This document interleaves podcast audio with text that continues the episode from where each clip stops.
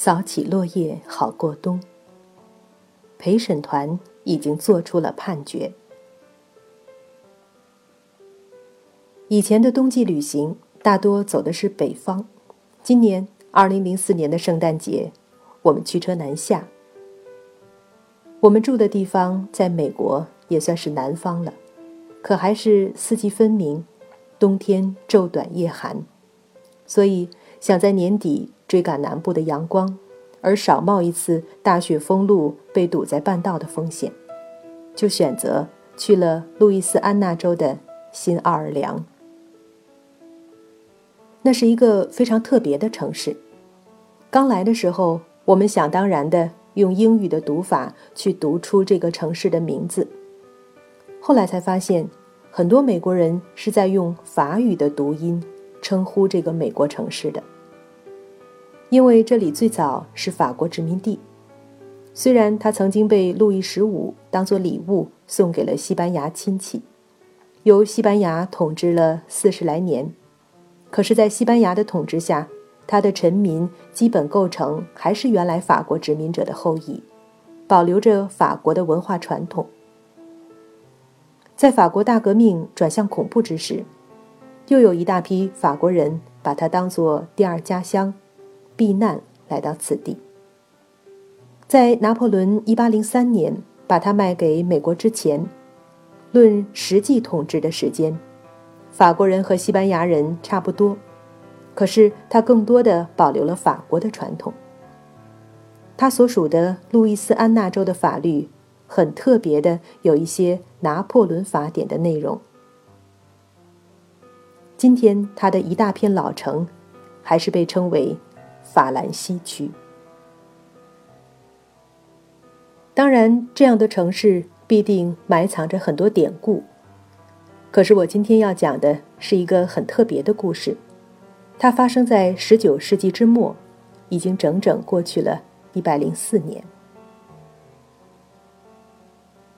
新奥尔良是在一八零三年变成美国的，在这个故事发生的一八九一年。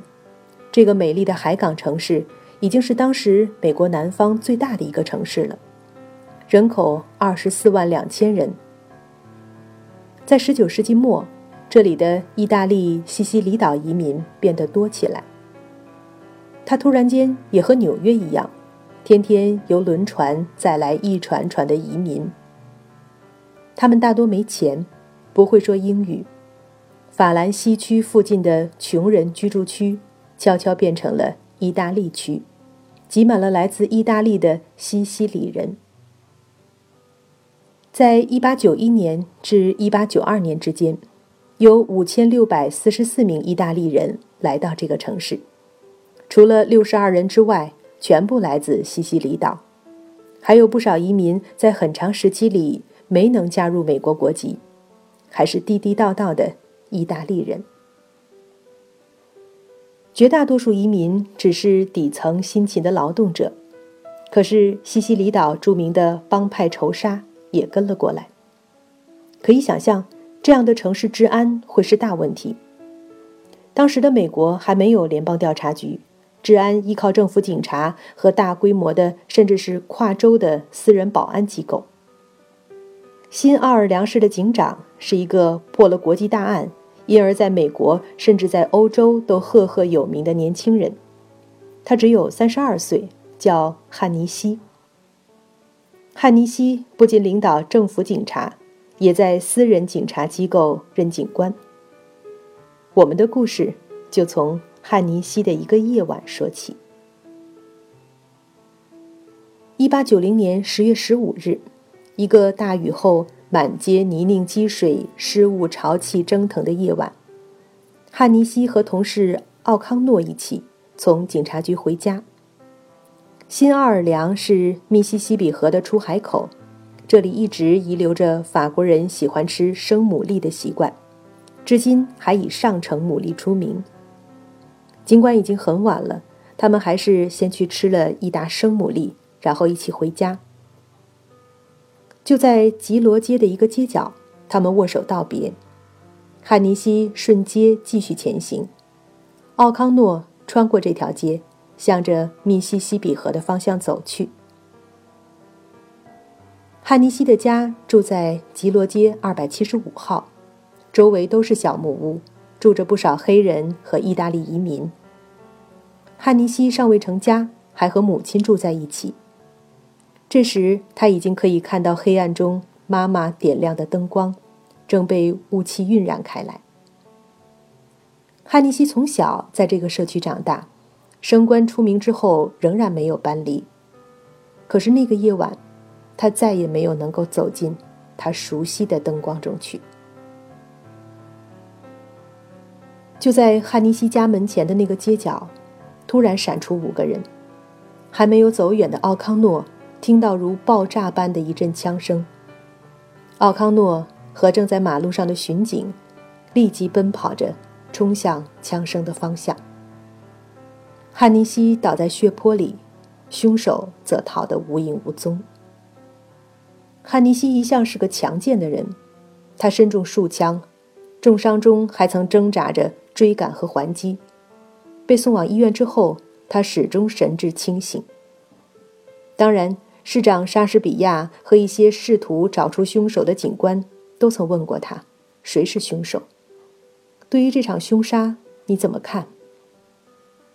汉尼西坚信自己会康复，他对大家说：“我会好起来，等我好了再说。”第二天早晨九点，他静静休息了几分钟之后，突然离世，留下了这个城市最大的神秘谋杀案之谜。虽然事后出来不少间接的目击者，有警察。守夜人、过路人等等，他们都声称在事后看到过凶手飞跑着逃离。报告有些还相互矛盾。关键的是，没有一个人说他在迷雾中的黑夜里看清了凶手的面容。在突然而来的袭击中，汉尼西在黑暗中看清了凶手吗？谁也不知道。奥康诺在汉尼西受伤后提供了据说是最权威的说法。他声称汉尼西曾经在他耳边悄声说了一个词 “Dagos”。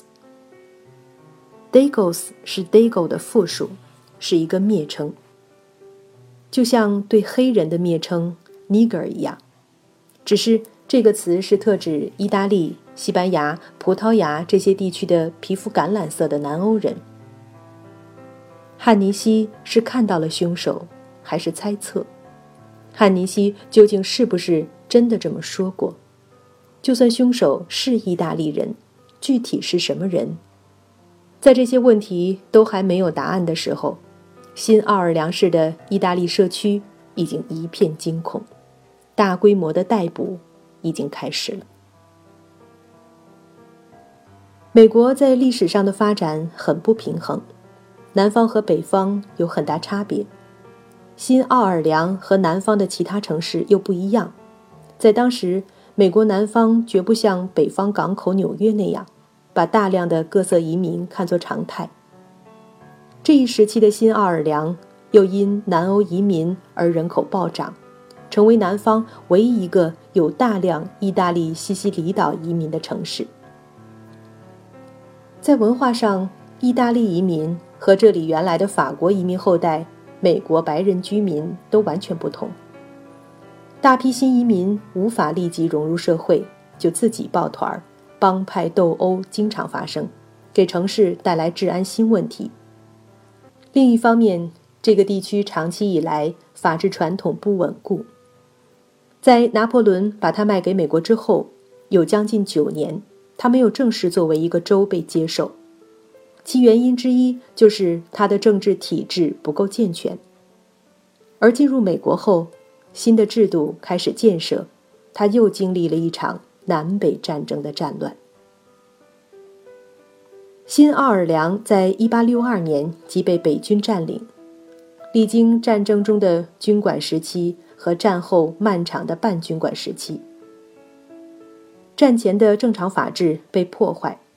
联邦在南北战争后强行建立的有黑人参与的政府，没有民意基础，在经济上也负债累累，最后被当地的民兵几乎是以暴动的形式赶走。该市的白人新政府就在这样暴力的基础上重新建立起来。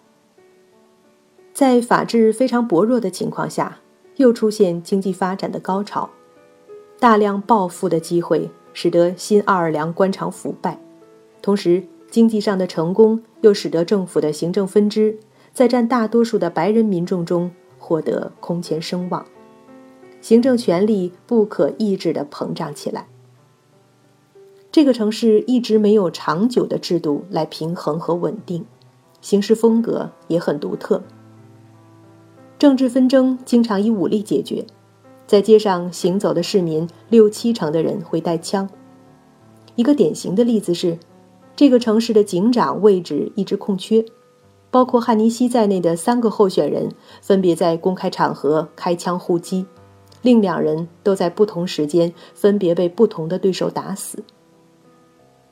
尽管两个案子都经过法庭审理，却都以各种原因无法定罪。过了一段时间，这位打死过其中一名候选人的汉尼西还是当上了警察。由于强悍和能干，居然也就颇负众望。当地报纸常常只是城市主流的回响，也还没有发展为公正中立的声音。声名赫赫的警长被谋杀。汉尼西的寡母失去独子，悲惨故事令整个城市群情激愤。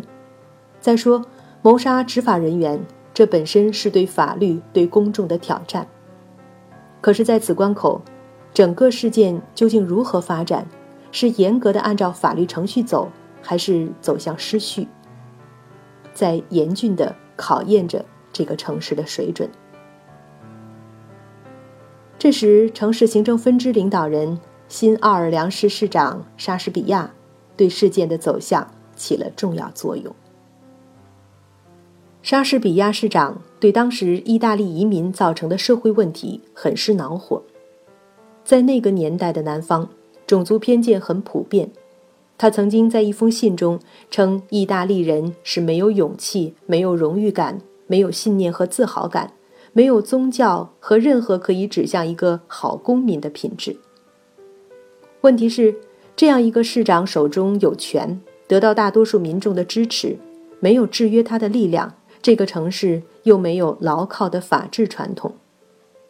谋杀发生之后，他立即当着拥挤的人群对警察下令：“扫荡这一片，把所有的意大利人都给我抓起来。”警察没有依法向法院申请逮捕令，大扫荡就开始了。直到很久以后，才有人在新奥尔良市的《新戴尔塔报》的专栏中写道：“整个对意大利裔的批发式逮捕，建立在一个孤立的基础上，就是据说汉尼西对他的朋友悄悄说了声 ‘Dagos’。”可令人惊诧的是，在警长还清醒着的九个小时里，竟然没有人去向他核实过一次。更为荒谬的是，在后来该案的法庭审理中，如此关键的证人奥康诺竟从来没有作为证人出庭。不仅对意大利人的扫荡开始了，新奥尔良市民众对意大利移民的敌意和仇恨也被煽动起来。市长公开讲话，毫无根据地宣布自己是意大利谋杀者的下一个目标，并且勇敢地表示他绝不退让，要战斗到底。云云，民众的情绪几近沸点。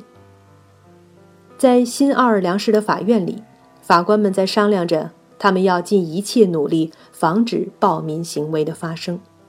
可是，我们看到法治制度最关键的一步。就是这个文化本身必须建立起绝对尊重司法的传统，因为论硬件来说，司法分支是最弱的一环，它在相当程度上是必须依靠社会共识来维持的。宪政国家的产生，就其历史发展来说，是一个社会依据其长期的经验，首先得出对司法之崇高地位的认可。缺少这种文化上的认可。司法是软弱的，很容易被破坏，因为司法分支本身没有执法力量，它是需要行政分支来执法的。在一个三权分立的制度框架中，最令人担心的是，行政过强，司法过弱，而执法的行政分支有了违法倾向。不幸的是，这就是一八九零年的新奥尔良的现状。在市长的指挥和支持下，几百名意大利人被非法逮捕。虽然所有宣称曾经目击凶手逃跑的人都明确表示没有看清凶手的面容，这些人还是被带到监狱里指认凶手。他们指认的依据是身高、衣服式样等非常含糊的参照。这些完全靠不住的指认，照样成为起诉的依据。马上就有五人被起诉，并被押往新奥尔良县监狱收押。县监狱的典狱长对这个城市的性格十分了解，他马上明白自己可能面对什么样的危险。典狱长立即命令大批警卫列队，荷枪实弹，严阵以待。他的担心绝非多余。不久，一个叫做戴飞的二十九岁的街头小贩来到监狱，声称是来探望关在狱中的意大利裔的囚徒。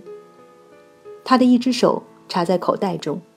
直到他见到一个囚徒出来，才抽出手来，那是一把手枪。